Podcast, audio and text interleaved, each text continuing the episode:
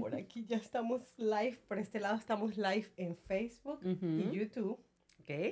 Y por aquí estamos live en Instagram. Las personas que nos quieran ver en Instagram, súper cool, se pueden ir a mi cuenta de YouTube y de Facebook para poderla ver mejor. Mejor ángulo. sin embargo, yo voy a estar pendiente de este lado de las preguntas, ¿ok? Ah, ¿Tú quieres que pongamos el tuyo? No, Ok. el que lo quiera ver, que se vaya para el tuyo. Ok, listo. Entonces, antes de empezar, Nelly, Ujú. We have to- no, yo te tengo que enseñar esto. Y esto es diferente a lo que yo venido mostrando todos estos días, porque todos estos días yo estaba mostrando y le he estado poniendo a las personas que están aquí sentadas conmigo el protector del sistema inmune. Ok. Sin embargo, ayer yo di una clase de los aceites esenciales en la intimidad y tengo que compartirte esta mezcla. Ok. Que aquí tengo a Ilan Ilan, a ver si lo pueden ver, aquí, eh, jengibre y canela. O sea, esta mezcla con el aceite de coco fraccionado que está acá. Tú haces tu propio roloncito y es un boom. O sea, es un extra a la intimidad. Te lo recomiendo. Los aceites esenciales no se pueden usar directamente en los genitales, pero lo puedes utilizar en las áreas como que los hombros, los áreas de pulso, para que se relaje y haya un momento explosivo. Entonces, Excelente. eh, ya que se viene el día de San Valentín, aquí- Importante. Aquí está esta mezcla importantísima que no puede faltar en el hogar. El Realmente. gi- este es ginger. Ajá. ¿Qué es este? Ese sí ylan. es Ylan, como la- Eso es. Y como- puedes oler ahorita, porque esto no es que te va a poner a florecer ahorita en este sino que este es un olor perfumado Tiene un olor que me ayuda. recuerda a algo. y ayuda a relajarte. Este es un, un aceite esencial que ayuda con las emociones, como de relajarte. El de jengibre huele a jengibre. Y el jengibre es como decir un Viagra natural. Natural. O sea, Fíjate. es una maravilla para los hombres. Y la canela, como sabemos, es buenísimo para problemas de la circulación y la sangre. Huele divino este. Me encanta. Ajá. Y dicen que la canela también es buena para, si quieres te echar un poquito en la mano. Eso sí, ten cuidado que no te quede Ujú. muy cerca de la cara, porque sí te puede arder, es fuerte. Claro. Ok, este murió. Ahí, Canela. cayó, ahí cayó. Y este, dicen que es bueno para la prosperidad. Mm, Buenísimo. Este es el, este, ok. Ya te puedes dar, que lo, dar cuenta que lo uso mucho. Ay, huele rico. Sí, está divino. Ok, pero ahora sí, ahora sí vamos al tema. Bienvenida a mi espacio de alto voltaje, mi casita de, ahora no puedo decir de Instagram, pero mi casita de las redes sociales. Gracias por estar aquí. Ay, no. Es- Gracias a ti por invitarme. Dinos, para los que no te conocen, cómo, este, cómo te llamas y cuéntanos de tu compañía. ¿Cuánto tiempo tienes que comenzaste? Ok, eh, mi nombre es Anginelli Paredes. Eh, yo soy preparador de formas de inmigración certificada. Eh, yo tengo acá en el país eh, casi 10 años. Y eh, básicamente desde que llegué me, me inmersé en ese mundo porque pues yo hice mi propio asilo. Después de eso, tú sabes, te va llegando familias, porque cuando uno es un inmigrante, uno se vuelve una cadena y siempre pues esa cadena va creciendo, va llegando el tío, el hermano, el primo, entonces bueno, a toda mi familia pues la fui ayudando poco a poco. Sin embargo, en ese entonces no lo hacía de manera profesional, pues no, no cobraba nada, eh, no sabía que existía una certificación. Eh, bueno, gracias a Dios, eh, Dios me llevó al, al lugar donde era y, y me enteré que efectivamente pues podía certificarme para hacer lo que me gustaba. Ah. Entonces eh, me certifiqué y eh, tengo aproximadamente un poco más de dos años certificada. Eh, no tenía redes sociales hasta, o sea, con el tema de la, de la compañía, porque sentía que no era necesario, ¿sabes? Porque como ya tenía mis clientes que eran por recomendación y todo, hasta que, eh, bueno, registré la compañía y eh, se me presentó la oportunidad de ser sponsor de un evento Ajá. Y me di cuenta que me empezaron a etiquetar a mi Instagram personal. Entonces una amiga, eh, muy querida ella, Natalie, me, Oh, dijo, sí. sí, me dijo, tienes que abrir un Instagram porque, bueno, obviamente ya te están etiquetando en tus cosas personales, la gente va a querer saber. Entonces allí fue cuando ya lo hice público y como que parece mentira, yo pensé que no, no lo necesitaba, pero pues dio un, un vuelco completamente grande porque gente que me conocía, que no sabía que lo hacía, pues. Sí, yo no se sabía enteró. que lo hacía. Correcto. Yo ni, ni siquiera me pasaba por aquí, porque el último emprendimiento que yo vi tuyo fue cuando tú estabas con lo del maquillaje. Correcto. Que estabas como que enseñando, creo que enseñabas a las personas que se aprendieran a Sí, maquillar, yo, eh, mira, yo, yo mm, no sé cuál es la, yo soy muy multifacética. Eh, yo te puedo decir que yo he hecho muchas cosas y he aprendido muchas cosas, pero yo siempre he sido muy, em, o sea, como que he intentado emprender, ¿ok? Ok. Y pues me ha ido bien, gracias, gracias a Dios, en casi todo. Eh, hace muchos años en Venezuela, por ejemplo, yo hacía tortas Ok. y las decoraba con pastillaje, con fondant. Ajá, que eso no es fácil. Y en Venezuela me iba excelente. O sea, te puedo decir que hubo un momento que yo hacía nada más eso, antes de venirme. Ajá. Me iba espectacular.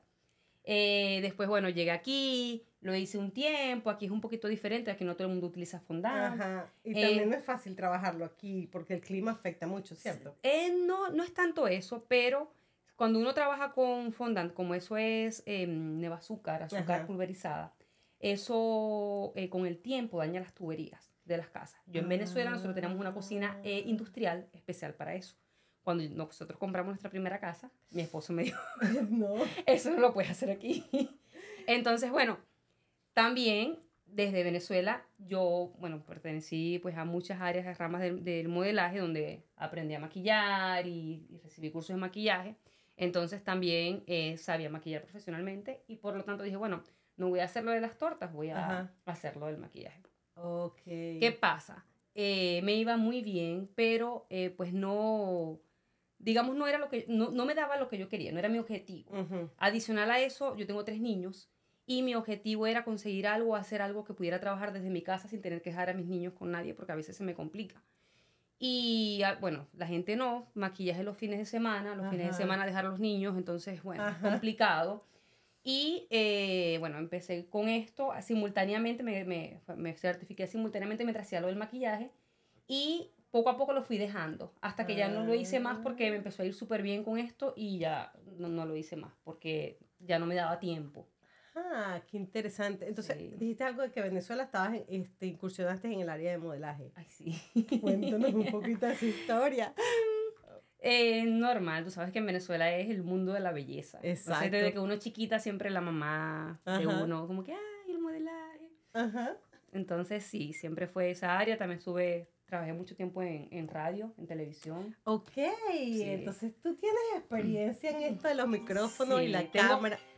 Ok. Tengo tiempo que no, mm, obviamente, pues ya estoy como desactualizada, como quien dice, pero sí. Uy, no, pero qué Ujú. cool, qué cool, me encanta. O sea, Por eso que te digo, soy multifacética, he hecho de todo. pero me encanta porque Sí. esas son las cosas que tus redes sociales no dicen. Correcto. Y es que como que, y eso es lo que me gusta como de mi alto voltaje, que por lo menos yo conozco a Ninelli, sí, la chévere que nos vemos, hola, qué linda, Correcto. muy linda, muy linda, pero nunca uno sabe cuáles son las como que tantas experiencias tú tienes guardadas, qué tanto tú has hecho en la vida para llegar a donde tú estás. Correcto. Y esta es una forma como que de conocer esa otra parte de que no todo el mundo se, pu- no se publica, porque realmente sería como que un poco también loco que un día Sí. pongas aquí, ay, yo estoy en inmigración, pero aquí estaba yo maquillando antes. Sí, O sea, sí, no, que es como que, no, y, y son experiencias de vida. Yo siempre digo que detrás de cada persona hay un libro por escribir, o sea, todo el mundo tiene una historia que, que, que sería linda escucharla, ¿no? Ujú, Todo el mundo tiene una historia detrás de su, de su vida. Y es que es, y es tan sencillo que a veces por lo menos ni siquiera tiene que ser las redes sociales, pero en la vida, el día a Sí, día, en el tú ves a la cotidiano. persona y tú no te piensas como que, ah, ¿de dónde viene ella? Sino que uno ve, ay, qué linda, mira qué linda Sí. ella, que no sé qué más", pero no sabes como que tantas experiencias has tenido en tu vida que has tenido que levantarte tú sola, porque muchas de las cosas que nos pasan en la vida nos toca levantarnos solos primero para después seguir. Correcto. Entonces, esas son cosas que eh, uno, como te dije, no lo comenta, no lo dice, pero es bueno conocerlo aquí como inmigrantes. Este, es complicado también llegar a un nuevo país. ¿Cómo, cómo, cómo te fue a ti con el idioma? Cuéntame. Sí. Bueno, este, yo llegué al país, por lo menos en mi caso, yo llegué al, al país casada, eh, con mi esposo venezolano también. Eh, ninguno de los dos hablábamos inglés en ese momento. Y eh, yo tuve, por lo menos, claro, él, tú sabes que aquí el que va a trabajar Ujú. pasa todo el día en la calle con americanos teniendo contacto con el idioma inglés y a lo mejor él aprendió un poco más rápido que yo. Sin embargo, pues, eh, bueno, yo también aprendí, eh, porque a pesar de que yo no trabajaba, yo tengo una, una bebé que, que es especial, y ella cuando nació, tú sabes, los doctores, las terapias, todo. Entonces uno, uno va aprendiendo, o sea, es inevitable, es inevitable que tú al tener el contacto con el idioma no lo aprendas. Ajá.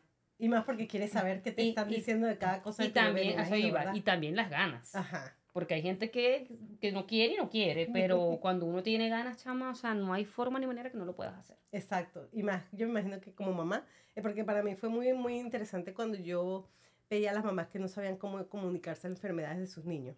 Sí. Y a mí me preocupaba que cuando yo fuera mamá no pudiera decirle a la gente este, qué es lo que tiene, dónde le duele. Y tú escuchas a los intérpretes y a veces como que tampoco, porque si son de otro país, no Coño, saben no. decir la misma palabra que uno dice. Que, como que tiene, este, uno dice a veces como que yo creo que tiene ah, este, parásitos o cosas así. Sí, sí. Y para traducir eso, imagínate. Entonces Sí. yo decía, ay no, Dios mío. No, de eso hecho, sería terrible no saberlo. una anécdota que te puedo contar, llegué así como inmigrante, o sea, cuando llegué eh, con todo el tema de la niña y todo eso, eh, anteriormente no era como ahorita, no tantas personas hablaban español. No. Hace tiempo, tú sabes, o sea, eso era, Dios mío, un poquitico. Entonces, eh, claro, cuando la bebé nace, a ella la pasan a UCI, yo me quedo en el hospital, ella la llevaron a otro hospital, este, y al otro día yo la pude ir a visitar. Ajá. Entonces, ¿te imaginas esa presión de no saber el idioma? Yo apenas tenía un mes de llegada y la bebé, la bebé en un mes ya había nacido.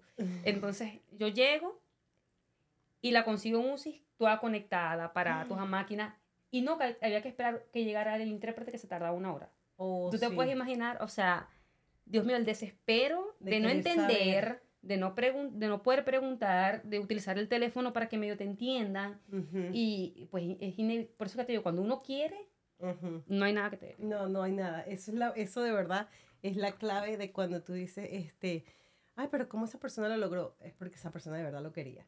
Sí. Cuando tú ves que una persona no lo logra completamente es porque no lo quería. Y porque fue necesidad. Exacto, es, exacto. La necesidad de verdad quererlo así, ver materializado, verlo hecho como debe ser. No, que me estás encantando. este, cuéntame algo. Como inmigrante, ¿qué fue, aparte de lo de tu bebé y eso, qué fue lo más complicado en el área laboral o en el área este, de salir adelante que te tocó vivir a ti o a tu familia cuando llegaron acá? Bueno, eh, yo pienso que todo, obviamente. Todo el mundo llega y todo el mundo llega, este, pues para empezar desde, desde cero. Eh, yo ahorita que trabajo con inmigrantes y, y que ellos a veces llegan y me ven y me dicen, oh, mira, tú tienes esto. Y yo, que no, es que yo, yo, yo no llegué con todo esto. Exacto. O sea, la gente llega ahorita y la gente se deslumbra y la gente se quiere saltar pasos. La gente este, quiere comprarse un teléfono nuevo antes de rentar un lugar para vivir solos, por ejemplo. Entonces todo tiene paso. Pues nosotros, claro, ya nosotros éramos una familia Exacto. eh, centrados y nosotros sabíamos cuáles eran nuestras metas. Nosotros, nuestra prioridad, llegamos este, después vivir solos, después comprarnos otro carro, después, pues, tú sabes, todo por partes. Y Exacto. después de eso, de último, bueno, actualizar el teléfono. y, y así uno va este, creciendo. Pero honestamente, yo pienso que em, todo inmigrante tiene un proceso. Ujú. Y mm, que la inmigración no es fácil, no es fácil. De hecho, está comprobado eh, que muchas de las parejas que llegan juntas, cuando llegan, se divorcian Ajá. porque se consiguen con un mundo totalmente diferente a lo que uno está acostumbrado pues en los países de uno. Y yo digo, bueno, esta es la realidad que yo digo, si, si soportaste tu matrimonio al principio de la inmigración, ya eso es para siempre. Ya sí, ya soy. porque este, Esa de es la verdad... estampa de que de Ajá. verdad es de- entre eh, lo que dice de que en las buenas y en las malas. Esa es la- Ajá, esa es la correcto, verdadera. correcto, porque es que todo el mundo llega así. Sí. Espérate un momentico, porque por aquí vi el comentario que dice, este, Yarelis dice, la cara de la invitada, por favor, enfócala. Me está enfocadísima si nos ves por YouTube y por Facebook. Ahí nos puedes ver súper claramente y la puedes ver lo hermosa que está en ese Muévanse, lado. muévanse para allá. Es, igualita me pueden encontrar como aceites indispensables en todas las plataformas. Hermosa y con cuerpo de modelo. Sí, señora. Ah, es- Yasmeli dice eso. Y aquí está Yasmeli también diciendo, hola, sería bueno ver la cara de la invitada. Ok, sí, Yasmeli. Ay, Váyanse. conéctese por YouTube y Facebook. Ahí nos van a ver claramente. Estamos en vivo allí. Enfoca a la persona, ¿ves? Todos dicen lo mismo. Enfoca a la persona. Bueno, discúlpeme que no enfoco a la persona directamente, pero estoy, este, la, la, el estudio está hecho para el enfoque de este lado. El- es- seguimos en Instagram porque fue mi casita inicial donde empezamos con todo esto, pero ya es hora de movernos y crecer. Sí. Este. Ay, Dios mío, es que estás diciendo tantas cosas buenas que no. Pero me gusta esa parte que te estoy preguntando porque muchas personas se, se quedan este, como que enfrascadas en el momento de que soy inmigrante y no puedo lograr más nada. no tengo mis papeles y no puedo lograr más nada. Y que por eso te lo preguntaba, porque hay- sí hay maneras, o sea, de verdad cuando decimos que este es el país de las oportunidades, no es un cliché, no es decirlo por decirlo, es que aquí se puede, porque si tú, como dijimos temprano, si tú quieres de verdad, lo logras. Lo logras, correcto. Entonces, este, me gusta de inspirar a las personas. Sí, de y es que eso. fíjate, y yo siento que por lo menos yo soy mamá de tres hijos. Yo llegué aquí con mi hijo mayor y nació la segunda bebé y yo digo que, Dios mío, o sea, si yo puedo, yo digo, tanta gente joven que está llegando ahorita sin hijos, Ajá. sin nada, yo digo, o sea, es el momento, pues, de, de pónganse a estudiar, eh, céntrense. Eh, Yo, yo, yo, yo digo que, que este realmente es el país de las oportunidades. Yo, yo miro mi vida hace, a lo mejor antes de llegar aquí Ujú. a Estados Unidos y yo en mi vida me hubiese imaginado trabajar con, con inmigración, eh, con documentos migratorios, con trámites pues, legales, Ajá. en mi vida. Pero cuando cosas de Dios que te llevan, ¿no? Cuando, Ujú. cuando llegué, que pues pude ser una herramienta para ayudar a las personas, a mi familia, que realmente empecé fue con ellos. Ujú. Y bueno, cuando mira que me aprobaron el asilo, entonces mira que mi familia, mira que una amiga que llegó y ella quiere que seas tú. Y cuando tú te das cuenta eh, que tú puedes, pues tú puedes ayudar a las personas y, y adicional a eso, pues también crecer profesionalmente. eh, eh, es, es guau, es grande. Y, y de hecho, le digo a mi hijo siempre, yo le digo, fíjate, o sea, a tu alrededor, con cuántos niños estudias tú, que son nacidos acá y que a lo mejor sus papás no han podido lograr lo que tu papá y yo hemos podido lograr en, en mucho menos tiempo de lo Sí. que pero es eso es esfuerzo es sacrificio es estar centrado es hacer una meta porque si tú no sabes para dónde vas nunca vas a llegar Exactamente, exactamente. Yo lo describo cuando, cuando tengo esas conversaciones. Es como que cuando te montas en el carro y dices, yo quiero llegar al centro de la ciudad, por decir algo. Pero el centro de la ciudad es grande. ¿En qué punto específico quieres llegar? Y Correcto. algo así es con las metas. correcto Y uno no lo sabe, porque te soy sincera. Yo, personalmente, creía que mis metas aquí estaban claras. Y con decir que yo quería llegar a, por decir algo, quiero llegar a tener este puesto en mi trabajo. Quiero llegar a ah tener sí claro y ya eso era suficiente para mi meta. Pero realmente no, tiene que ser bien detallada de cómo es tu meta para que puedas llegar allí. Correcto Y, eso es lo, lo interesante de todo esto. Correcto. Cuéntame cómo fue tu proceso. ¿Tú las escribes? ¿Cómo, cómo es ese proceso? Bueno, este, honestamente, eh, hace mucho tiempo eh, en Venezuela eh, yo trabajé como, eh, yo era gerente de ventas de una escuela de inglés, irónicamente. y eh, allí se trabajaba mucho con el tema de plantear las metas. Entonces hacíamos lo que era el mapa de los sueños. Ajá. O sea, yo eso lo aprendí en esa compañía. Y a mí me encantaba. Pero cuando yo llegué acá a este país, eh, tú sabes, todo cambia. Bueno, yo, pues, lo mío fue diferente. Ujú. este, yo me, me, me desconecté del mundo, pues a estar pendiente primero de, de, de mi niña, después de mi otro niño que nació a lo último. Y lo, lo había puesto a un segundo plano. Sin embargo, a pesar de no tenerlo escrito y de no hacer algo escrito, yo siempre supe que lo que yo quería era hacer dinero Sí. obviamente, porque ese es el ¿Quién número no? uno, ¿Quién ese es el no? número uno. y, yo amo lo que hago, pero amo el dinero. Exacto. Entonces, ¿por qué? ¿por qué? Porque eso es lo que me va a solucionar los problemas, ¿ok? Entonces, yo decía, yo necesito hacer dinero con algo que me guste, con algo que yo pueda ayudar a la gente Ajá. y que adicional a eso yo pueda y te- tener el tiempo de estar con mis niños, de recibirlos en el bus, de montarlos en el bus, de, pues, o sea, De yo, yo- con sí, tranquilidad. correcto. Entonces, claro, yo tenía eso en mi, en mi mente. Y yo siempre fui buscando un objetivo para eso. O sea, yo fui buscando, yo digo, bueno, yo voy a buscar qué es lo que yo voy a hacer donde yo pueda cumplir esas metas. A pesar de no escribirlo, no haberlo hecho tipo ma- eh, mapa de los sueños como en años anteriores, en mi mente yo lo tenía muy claro. ¿Ok? No sabía, pues en ese momento, lo de la certificación, nada.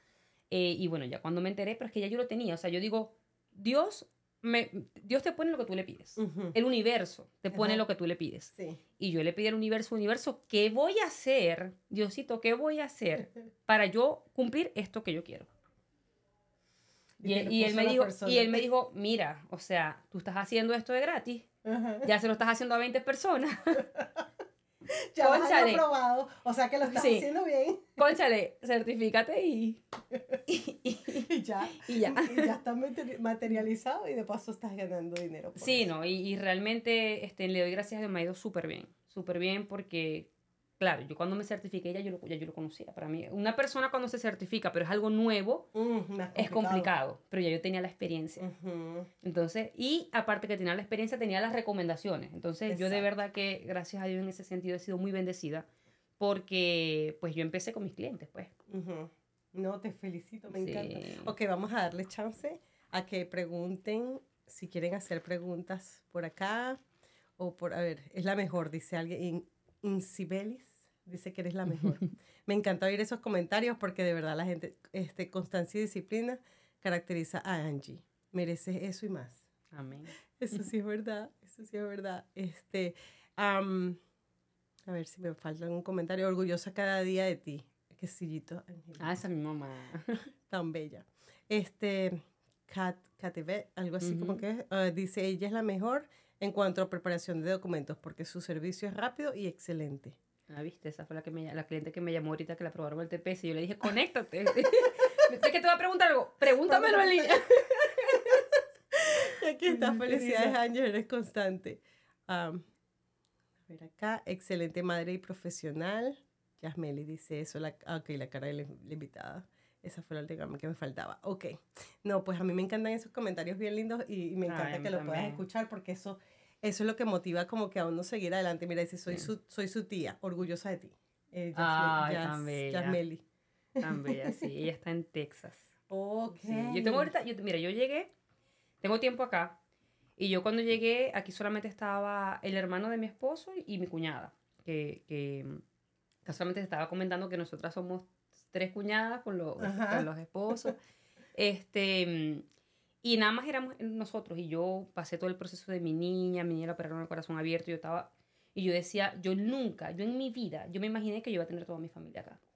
Qué alegría. Mira, ¿no? y yo tengo aquí hasta mi abuela, mi abuela tiene 82 años. Ay, qué bendición. Mi mamá, mi papá, mi único hermano, todas mis tías, mis primas, mi abuela. O sea, yo tengo aquí todo el Ay, mundo. Todo el mundo, gracias a Dios. También por la bendición que a todos ellos los he podido ayudar. Exacto. ¿Entiendes? exacto. Entonces, se, se les ha hecho fácil a ellos en ese sentido y a mí también. Exacto, y más porque para la familia sí es un tremendo ahorro cuando hablamos de tantas Claro, una no, familia no. grande, porque imagínate pagarle a una persona que le haga toda esa documentación teniéndote a ti, es tremendo Claro, ahorro, de claro, verdad. claro. Ay, gracias, gracias que se, gracias que se preparó la sobrina.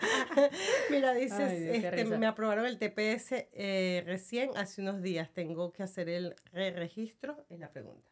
Ajá, ok. Em, bueno, eh, ¿qué pasa?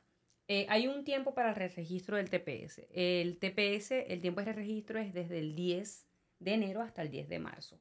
Eh, sucede que hay mucha confusión con el re-registro y las primeras aplicaciones. Entonces, las personas que van a aplicar por primera vez a un TPS tienen hasta el 5 de abril del 2025.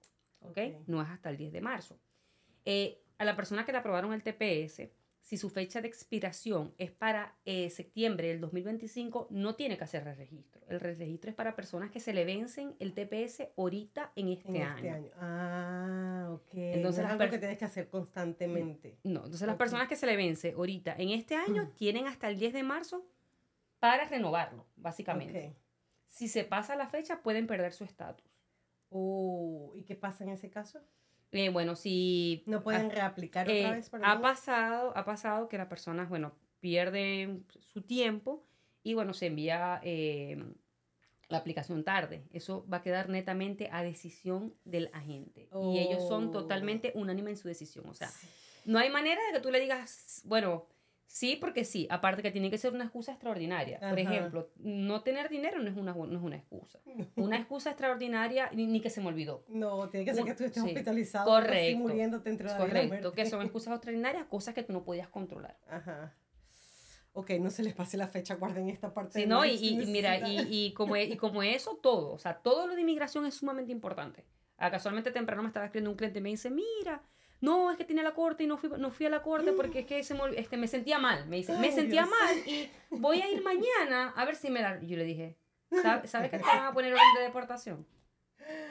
O sea, ¿cómo no vas a ir porque te sientes mal? O sea, in- inmigración, o sea, ¿cómo tú vas a tomar la decisión de que no me duele la cabeza, hoy no voy a ir porque me duele la cabeza? No, no, No. es así. Aquí, no- aquí esto, esto no es Venezuela, o sea, aquí los procesos pues tienen su tiempo, sus medidas, tú tienes que obviamente darle respeto, más que todo, Eso, respeto. pensarlo se me pone un nudo en el estómago. No, yo, casi que me sabe pongo a llorar porque es cliente mío. Yo lo quería matar. Te puedes imaginar, yo lo quería matar. Y yo, ¿cómo vas a hacer eso? Y regaña, y entonces me dice, no, pero es que, no, no, señora, pero es que yo me sentía mal. Y yo, no, pero es que eso no es una excusa. Ajá, eso no es suficiente. ¿Fuiste a emergencia? ¿Te hospitalizaron? No. No, no, era un malestar.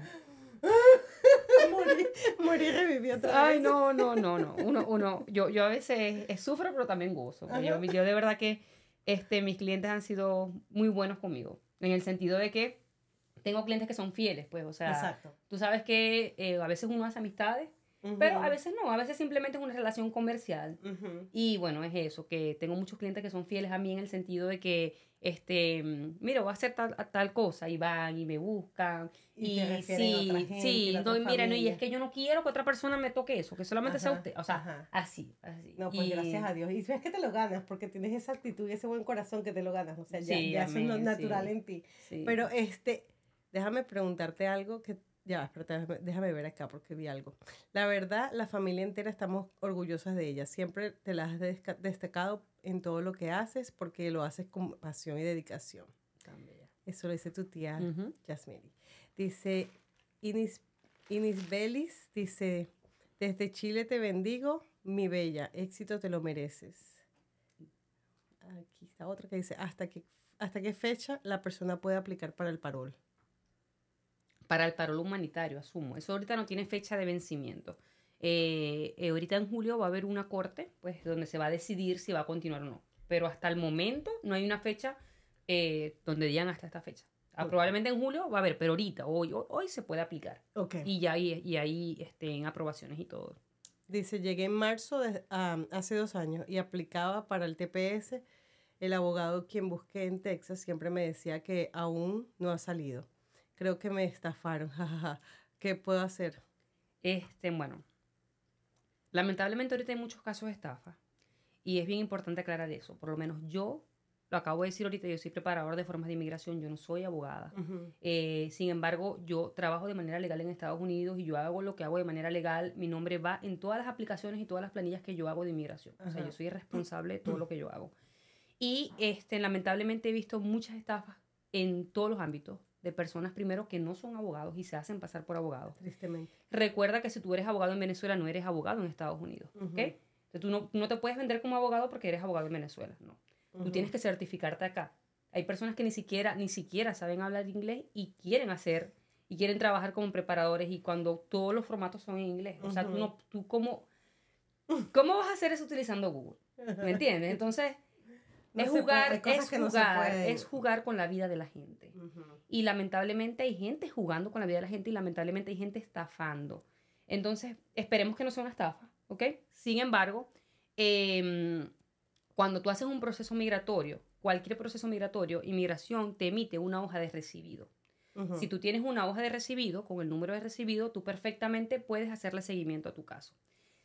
Si pasó que aplicaste hace dos años y nunca te llegó una hoja de recibido, lo más probable es que nunca la persona haya aplicado. Entonces tienes que aplicar. Todavía puedes aplicar porque ahorita se abrió la inscripción. Entonces puedes, si no lo has hecho, puedes aplicar. Y hay un tiempo límite cuando Sí, entras hasta- después que, que estés aquí por mucho tiempo que ya no puedes hacer nada y te tienes que como que...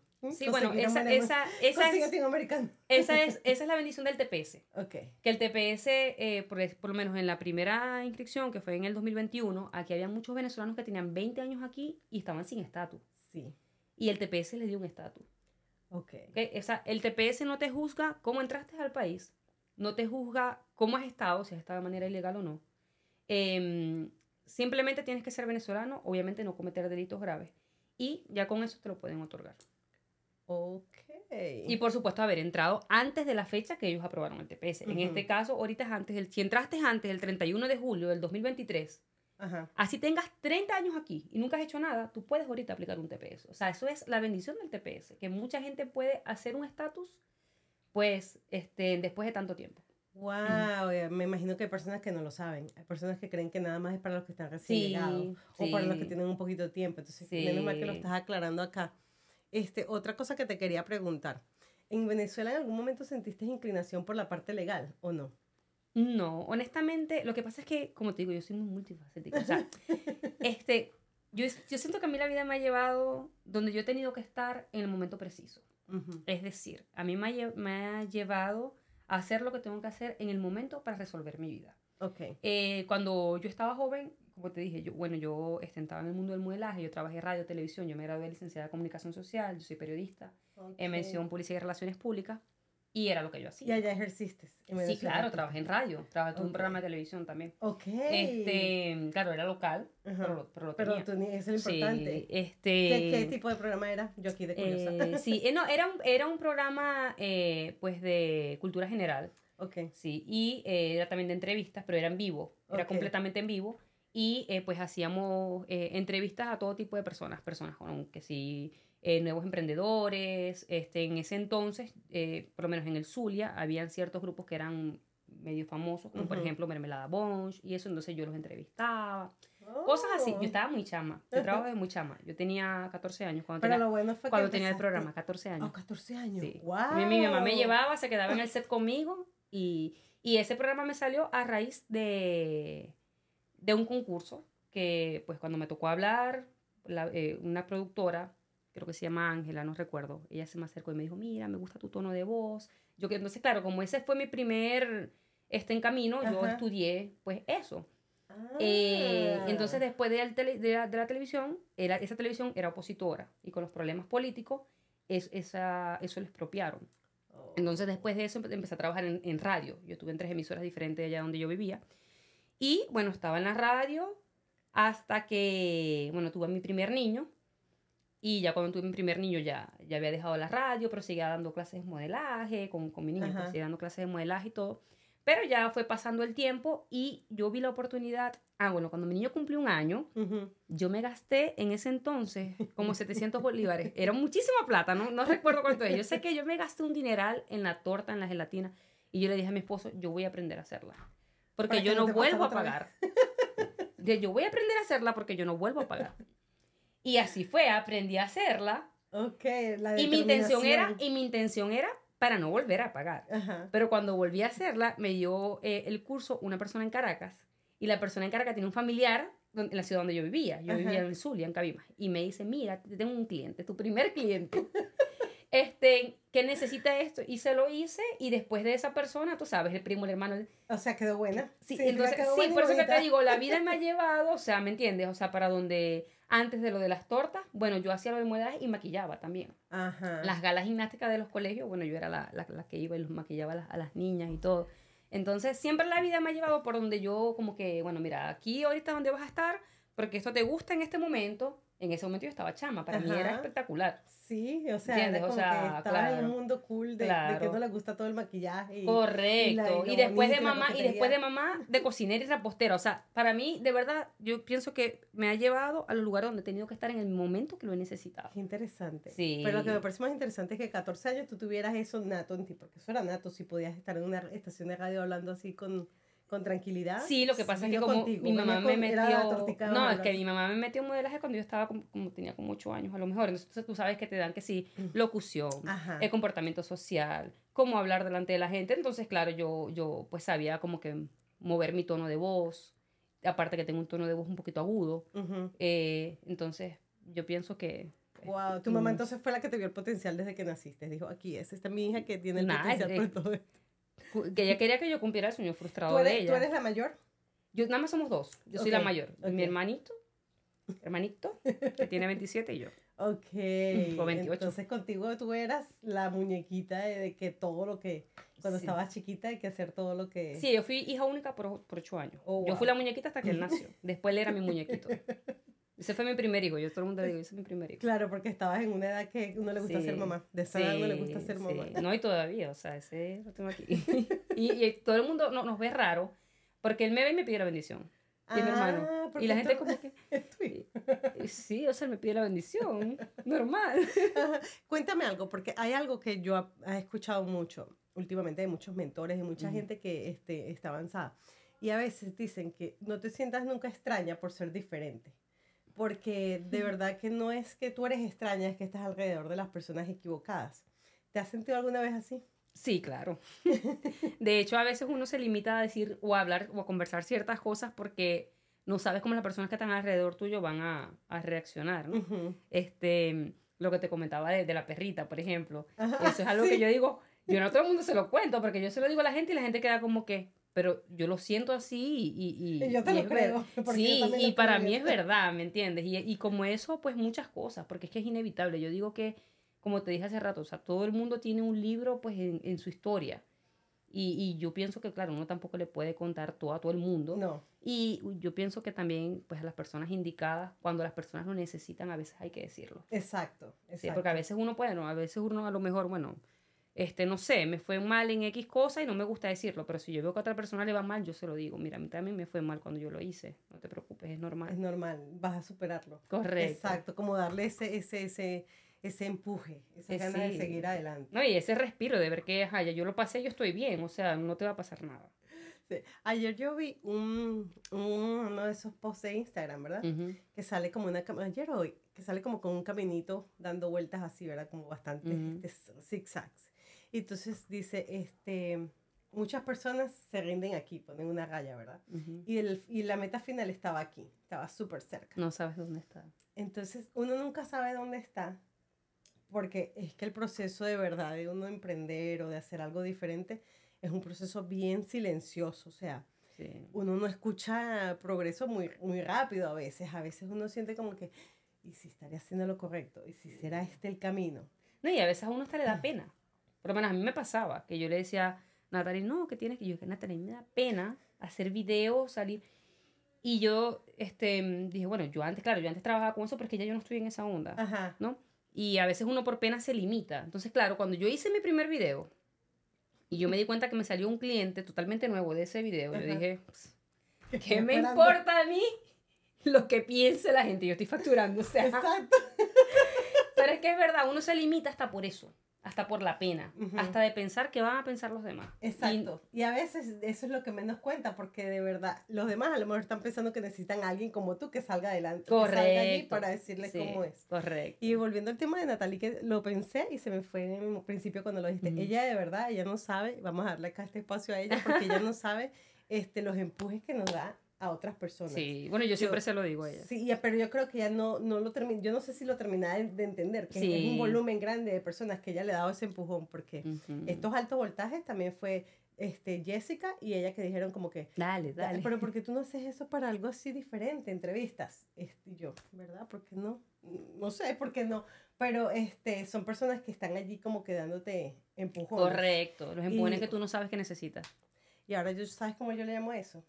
Yo le digo a la gente, ok, pues se lo digo mucho a Irina últimamente, le digo, que como que tú estás en la orillita del barranco y tú lo estás viendo y dices, me lanzo, no me lanzo. Y viene esa persona y te dice, termina de lanzarte, por favor. Así me siento yo con ese tipo de personas, como que ya tú estás allí, Sí, lo que necesitabas era ese empujón de esas personas. sí, es cierto, es cierto. Y uno cuando se convierte, como tú estás diciendo, en la persona que da el empujón, en la experiencia, se siente muy lindo, de verdad. Sí, sí. Que decirle, Epa, no, mira la esquina, allá a la vuelta de la esquina puede estar tu triunfo, así que No, dale. y así como también uno a veces empuja y así como a veces a uno lo empujan, uno siempre tiene que ser agradecido con quien lo empujó. Ujú. Este, uno, yo digo que la gratitud es súper importante. O Sí. sea, y yo por eso, y yo siempre se lo digo y siempre la nombro y siempre, porque de verdad fue la persona que me dio el impulso, de verdad Ujú. fue la persona que me lo dijo. Y a lo Exacto. mejor todavía estuviera entre las sombras Ajá, si ella no me lo dice. ¿Por qué digo entre las sombras? Claro, porque este, tendría el 50% menos, a lo mejor o menos de los clientes que tengo ahorita. exacto. Porque nada más que lo sabía pues un rubro de gente, pero ya ahorita pues lo sabe muchísima gente. ya llegas más lejos. Correcto, correcto. Ujú. Y de hecho, de hecho, cuando abrí la cuenta, me gustó porque aquí había, ahí, o sea, ahí había muchas personas haciendo lo mismo que yo que estaban igual. Y cuando se dieron cuenta que yo la abrí, dijeron, coño, o sea, se puede. Ajá, y abrieron también, sí, y abrieron también sus cuentas. Entonces, coño, chévere. ajá, ¿verdad que sí? Eso es súper cool cuando uno ve que sirve de inspiración para el mundo. Sí. Y es que eso somos. Somos, somos, ok, mira esta frase que escuché en estos días y dime tú qué piensas. Todos somos uno y uno somos todos. Está bella. y Está verdad. profunda. Sí, y es verdad. Cuando, Porque todos pasamos por algo y todos pasamos por diferentes emociones y todos a veces pues metemos la pata, Ujú. todos vamos para arriba, todos vamos para abajo. Y es sorprendente, eso, eso me quedó así como que... trin, trin, trin. Y ahora tengo una perspectiva diferente, porque antes yo era rápida para juzgar. no juzgar así de juzgona, Sí. pero como decir, ay, esta persona de verdad me, me- le caigo tan mal, o soy tan- ok", Sí. siempre como que de esa Sí. forma, ¿no? Ahora ya mi reacción es como que, ok, ¿Por qué estará pasando? Que tengo que aprender de esto y que por, por qué me está pasando esto aquí a mí para yo cambiar algo en mí. No, e, e incluso, ¿qué está pasando esa persona para que sea así conmigo? Porque a lo mejor la persona es la que está También pasando la por un simpatía, problema. ujú, que tú no sabes cuál es. y tú- Sí. Entonces, todo, esa frase me ha hecho tanto track, track, que de verdad este, la- veo la vida desde otra perspectiva. Y antes de como que pensar en otro ser humano, de juzgar y, porque es así, o que es una loca, o que es un loco, ya no, ya no. Ya es como que, ok, es, un, es su espacio, es su momento, yo tengo que ver cómo arreglo el mío. Correcto. Sorprendente. Ay, Dios mío. Ok, vamos a ver si hay aquí algo más. Ok, no hay comentarios. Pueden decir comentarios. Este, si no la ven perfectamente, no se angustien, no se vayan para ningún lado. Váyanse para Instagram, o perdón, para YouTube o Facebook para que puedan verla. Porque aquí se ve claramente. La... Ay, se Dios mío, sí se ve perfecto. No, y sabes que estaba pensando que sería bueno tener uno, quiero ya otra cámara para poder tener el cambio de cámaras tipo. Claro, más, ay, qué bello. Sería cool. Claro, claro. No, yo te digo algo, esto está espectacular aquí. aquí. Si eres esto, se ha super montado. Yo cuando llegué, yo dije, wow. O sea, Sí. el estudio. El estudio, Sí, ya el sí, estudio el de alto estudio. Sí, bien bonito, de verdad que sí. Angie, cuéntame algo. Ahora hablando de, de la parte de, de inmigración, Ujú. ¿cómo te mantienes? Porque, esas leyes cambian a cada rato. Sí. Este, si a alguien se le salió hoy las ganas de decir algo diferente y se crea pánico y se crea todas las cosas y cuando tú lees de verdad, detalle por detalle, tú dices, pero espérate, no están cambiando nada Correcto. tan terrible. Correcto. ¿Cómo haces en esa parte? Bueno, mira, eh, yo digo que el que trabaja en esto es tal cual como el que es médico, o sea, hay que estar actualizado diariamente. Eh, lamentablemente eh, hay mucha, a veces, desinformación y la gente cae a veces en desesperos, en, en estafas, por ejemplo. El tema del paro humanitario es una cosa increíble. Yo te diría que de mis clientes, de a los que más han estafado es con paro humanitario.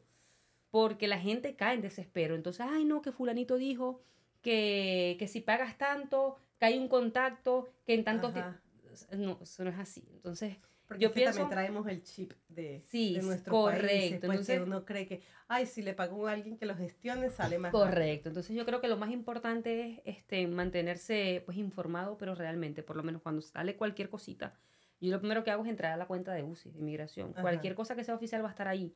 Cualquier cambio va a estar en la cuenta de UCI, Ajá. como un aviso, como una noticia. Ajá. Si no está allí, no es, es falso, pues no es, no es verdad. Fíjate la pregunta, ¿cuá- ¿hasta cuándo el paro humanitario? Porque ya hay gente diciendo, no, va a ser hasta tanto. Pero es que Ajá. realmente nadie sabe lo que va a decir el juez.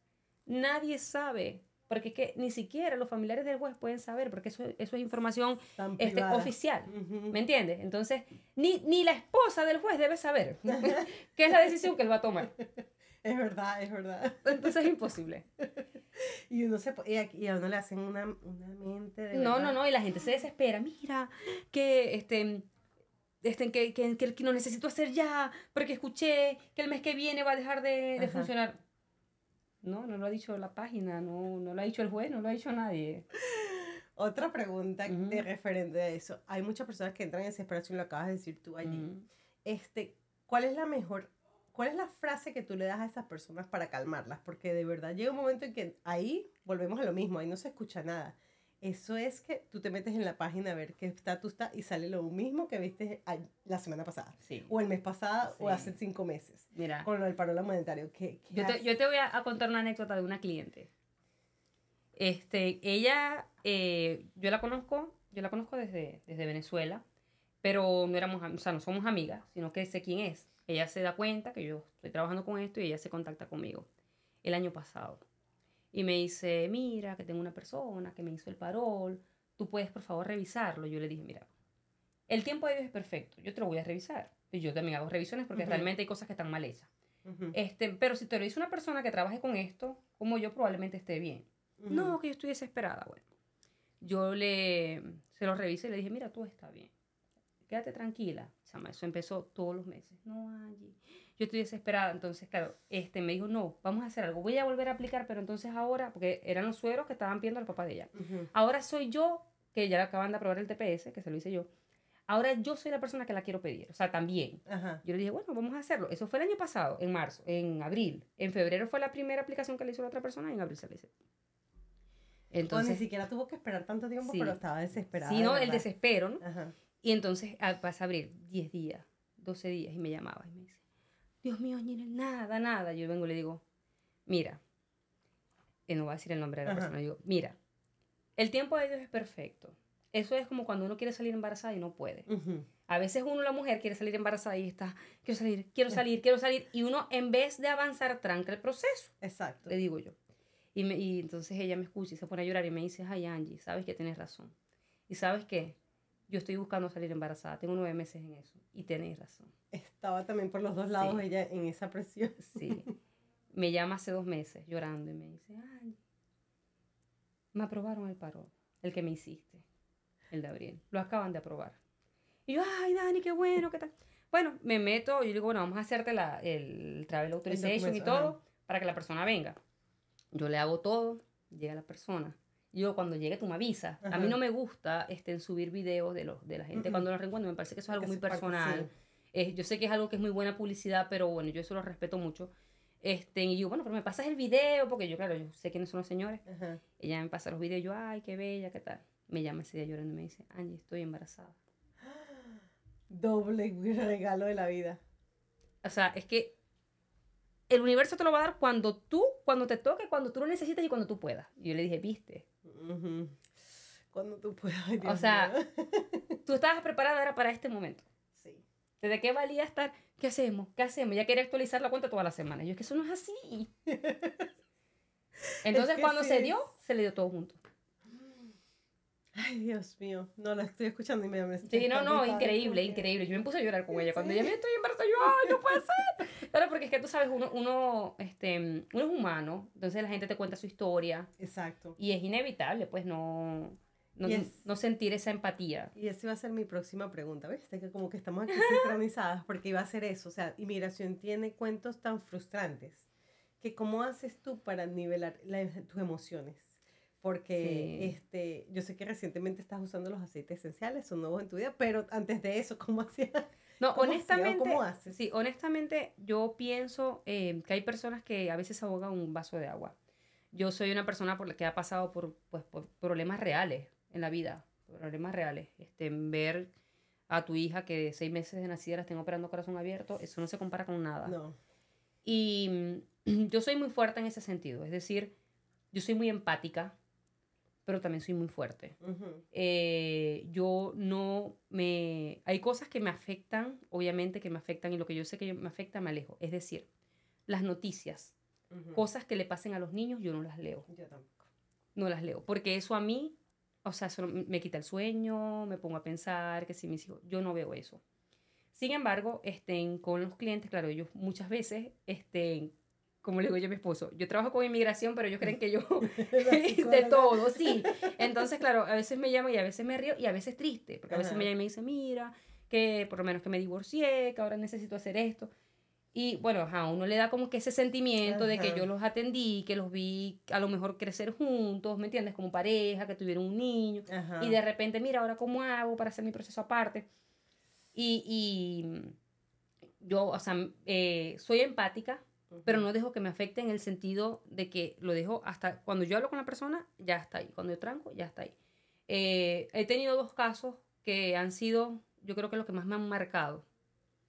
Eh, uno, eh, una persona que me llama y me dice, mira, eh, yo necesito pagarte una consulta. Digo, no, señora, pregúnteme. Yo no, yo por las Ujú. preguntas yo no. No, bueno, este, yo tengo tanto tiempo acá en el país. eh, yo tengo cáncer terminal. Yo soy la, el- la principal del asilo Mm. y voy a dejar a mi esposo y a mis hijos. Me- ya estoy ya, pues ya en lo último. ¿Qué tengo que hacer yo para dejarle un estatus a ellos? Porque ella es la principal. O sea, ella se va y ajá, ellos quedan sin estatus. Exacto. Ese fue el primer caso así fuerte que yo dije, Dios mío. Y yo así como un nudo en la garganta. Exacto. Porque, claro, porque la señora contándome llorando. Entonces es inevitable que tú no.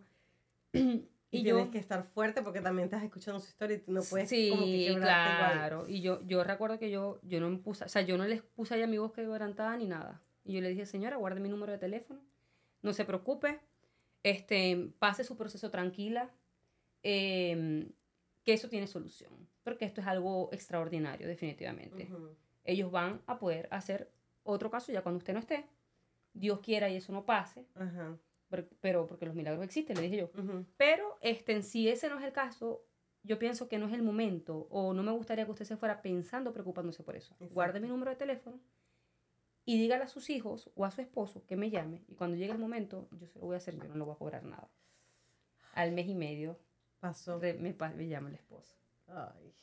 Y yo, los primeros dos días, yo estaba como que con el en la garganta, pero yo decía, yo no voy a llorar, porque yo no puedo este, tener también como que la carga de los problemas de los demás. ¿Me entiendes? O sea, soy empática, pero no puedo llenarme No, de esa exacto, carga. Exacto. Al mes y medio cuando me llama el esposo, yo, o sea, obviamente, ahí sí lloré, Ajá, ¿no? Como que, y yo a la señora nunca la conocí en persona. No, porque son esos casos que Sí. te quedan marcados. Sí, y, yo, y cuando me llama el esposo que me dice, mira, que yo soy el esposo de fulanita de tal, yo ni me acordaba el nombre. Mm. Y yo, ajá, dígame. No, que ya ella murió. Y yo dije, ay, Dios mío. Yo dije, no, señor, no se preocupe, vamos a hacer esto, esto y esto.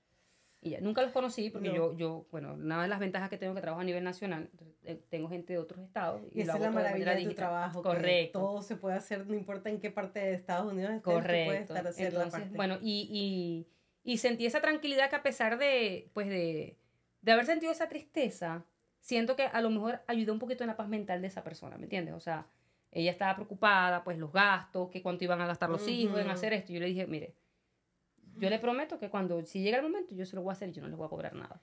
Ay, Dios. No, Wow. y, y no, es que, es que uno con esto, chama, es fuerte. Es Es fuerte. fuerte. Es fuerte. Y yo no había pensado ese caso tan extremo, pero yo había pensado más como en los casos de las personas que se están pasando últimamente por ese Guairén, ¿es que se llama? El Dairén, Dairén. la selva. El. Dairén. Y Ah, no, yo de eso Yo- tengo cuentos. Mis clientes llegan y se sientan. yo vi no sé cuántos muertos, yo vi no sé qué. Y yo así. Ajá. Tengo una cliente que se vino y el último día, eh, mientras cruzaba, le empezaron, estaba embarazada, le empezaron los dolores. No, yo me aguanté y cruzó y el otro día parió. Y yo, Dios mío, o sea que ahí la gente tiene guáramo. Para hacer eso o sea, hay que ser fuerte. Y por eso te lo Fuerte. preguntaba, porque yo vi un documental de un... No, es una un- cosa una- increíble. es un alemán, creo que es él, que se fue a hacer el trayecto para ver qué pasaban los venezolanos al momento que Casualmente yo estaba eso. viendo la publicidad de eso. Y yo decía, Dios Se hizo pasar mío". por venezolano con una gorra de venezolano Ajá, y todo. ajá, ajá. Y decía, bueno, yo tengo mi pasaporte europeo, vamos a ver qué me dicen si cuando saque Sí. este, si me dejan pasar. Claro. Y lo dejaron pasar, pero lo interesante es que como que, wow. Él yo- vivió la experiencia, claro. y, y yo viendo esas cosas, yo decía, Dios mío, y mi esposo, pero este, y yo, no, no, ya, había cosas que yo cerraba los ojos y decía como que no, aquí no, uy, este se cayó aquí.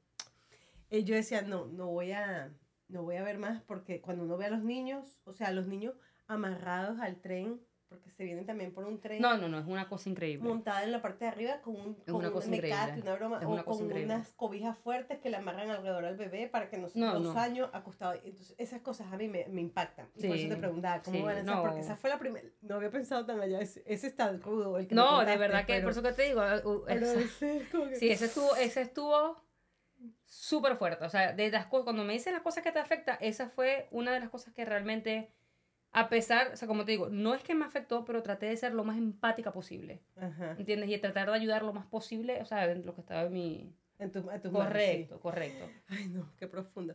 Sí. Cuéntame, este fue mi teléfono el que nos falló aquí, pero bueno. Cosas que pasan. El que lo quiera ver, que venga para acá. No hay problema. este lado. Pero cuéntame algo. Si nos vamos en el tiempo, a mí me encanta hacer esta pregunta. Esta siempre sale. Esta siempre Yo, repetida. la- yo, la, yo, yo la vi. yo vi el programa, yo, yo sé cuál es. La de viajar en el tiempo. Sí. Ok. Ya tengo mi ya la pensaste. cuéntame, cuéntame Ajá. 10 años atrás, ¿qué le dirías a la Ginelli de, de Bueno, esos 10 tal años? cual, tal cual como, como el título de, del CD Carol G. Mañana será bonito. Ajá. Así. O sea, hay que calmarse porque va a salir el sol. Ujú. El sol sale. Ay, Dios mío. Sí. Esta mujer ya la tenía planeada. Es que claro, yo ya te había visto. ya te había visto. Me encanta, me encanta. Ahora, para las personas que quieran hacer este contactar, contactarte para servicios migratorios, ¿cuál es la mejor forma? ¿Y trabajas con todos los casos o hay algunos que tú dices, no, ese no, no, no me siento? Bueno, mira, este, primero para contactarme se pueden, se pueden comunicar conmigo a través del Instagram. Es AP Trámites Migratorios. Eh, también a mi número de teléfono. Eh, generalmente prefiero que me escriban y yo voy contestando según mi tiempo. Es más difícil para mí atender llamadas. Ajá. El número es 317-666-1028. Y eh, el correo electrónico también, tengo muchas consultas por allí, es el nombre de la compañía también, AP Trámites Migratorios, llc.com. Ok. Eh, con respecto a los casos, yo trabajo con todos los procesos migratorios. Eh, el 90% de los casos no necesitan abogado. Sin embargo, algunos casos necesitan abogado. Yo tengo la ventaja que trabajo con tres abogados. ¿ok? Ok. Tengo uno que está en Texas y dos que están acá en Indiana. Y bueno, cuando mis clientes necesitan abogado, los refiero con ellos. Tengo la, mm, la ventaja que, este, bueno, son tres. Los tres manejan diferentes precios. Ujú. Y entonces yo siempre le digo a las personas, mira, tengo estos tres, llama a los tres. Y con Ujú. el que tú te sientas más cómodo, pues lo haces. Obviamente vas a ver que es de mi parte y todo eso. Ujú. Pero bueno, tengo esa ventaja que como trabajo con ellos, pues puedo referir a las personas este, con abogados. Qué excelente, porque de verdad que hay momentos en que tú, si estás aquí en Indiana, los abogados de acá de Indiana no hacen, no hacen ningún trabajo en Texas o en cualquier área del borde donde te hayan agarrado. Yo me Sí. aprendí esa en un momento, una experiencia que tuve de vivir de esa manera, y yo pensaba que porque en Venezuela tú eres abogado y eres Sí. abogado en toda Venezuela. Y aquí no, aquí el de Texas es el de Texas, tiene Bueno, por allá. Sí, tiene lic- depende, porque si es abogado de inmigración, el abogado de inmigración trabaja a nivel nacional. Pero ¿qué pasa? El abogado de Indiana viene a aprender el tema del asilo y todo eso es ahorita con tanto venezolano que va llegando. Ujú. ¿Me entiendes? Entonces ellos no son expertos en el tema de las cuando las personas cruzan, que, las No. meten- que las quedan detenidas. La persona que yo tengo en Texas, él es un experto en, en asilos. Él es, él es puertorriqueño. Ok. Y de hecho, él, él está en Texas, pero él, él tiene mucho, él ha agarrado muchos casos de personas que están acá en Indiana. Y él viaja a Chicago, viene para, para Chicago eh, una vez cada dos meses. Este, y bueno, los otros dos están en Indiana y ellos son muy buenos defendiendo en corte. Ajá. Pero cuando es que la persona está detenida, no el que sí pueden ir, Sí pero es que como no son expertos, no agarran el caso. Entonces, el que está en Texas, claro, está ahí mismo, ¿me entiendes? O sea, él va hasta el centro de detención, ayuda a las personas, de verdad que, o sea, de- tengo la bendición de, haber, de, de, pues, de haberlo conocido No, y, y, y poder trabajar con él. No, excelente, no, excelente. Qué bueno, qué bueno saber eso, porque de verdad que es, inte- es interesante. Todo este pro- proceso de inmigración es interesante. Sí. Y yo creo que pudiéramos hablar de esto por un día completo si nos Ah, ponemos sí. aquí sentadas aquí. Pero me encantó de verdad conocer más de ti. Gracias, gracias por haber dicho que sí. Gracias por compartirnos tu historia, porque de verdad, este, como tú misma dices, cada quien trae su historia en su propio libro, que no lo ha escrito Correcto. todavía, pero está guardado en, en el corazón y en todo lo que ha vivido de experiencia. Gracias, Correcto. gracias por Ay, mi amor, gracias por invitarme tan bella. Y este espacio queda abierto, o sea, esto no tiene que ser alto voltaje. Yo estoy pensando alguna idea que me dieron por ahí, otro empujoncito que me dieron al barranco. Entonces Qué también bueno, vamos bendiciones a, con todo a eso. volverte a ver otra vez por acá, ¿ok? Amén, amén. Es, un- es una pregunta Siempre, que siempre será un honor para mí, siempre. Gracias, Créeme que gracias, sí. Y con esa vibra que da esta mujer, Dios mío, estoy aquí a lo de esto, ya. Sí. Gracias, gracias, De verdad gracias, que de sí. Gracias a todos los que se conectaron por acá. Instagram se nos cayó. Cosas que Significaba pasan. significaba que el tiempo de Dios es perfecto y nos tocaba era estar por acá. Eh, gracias a todas la- las personas que están llegando acá al mundo de Facebook y de YouTube Live. Am, gracias por el apoyo semana a semana y nos vemos después. Chao, gracias.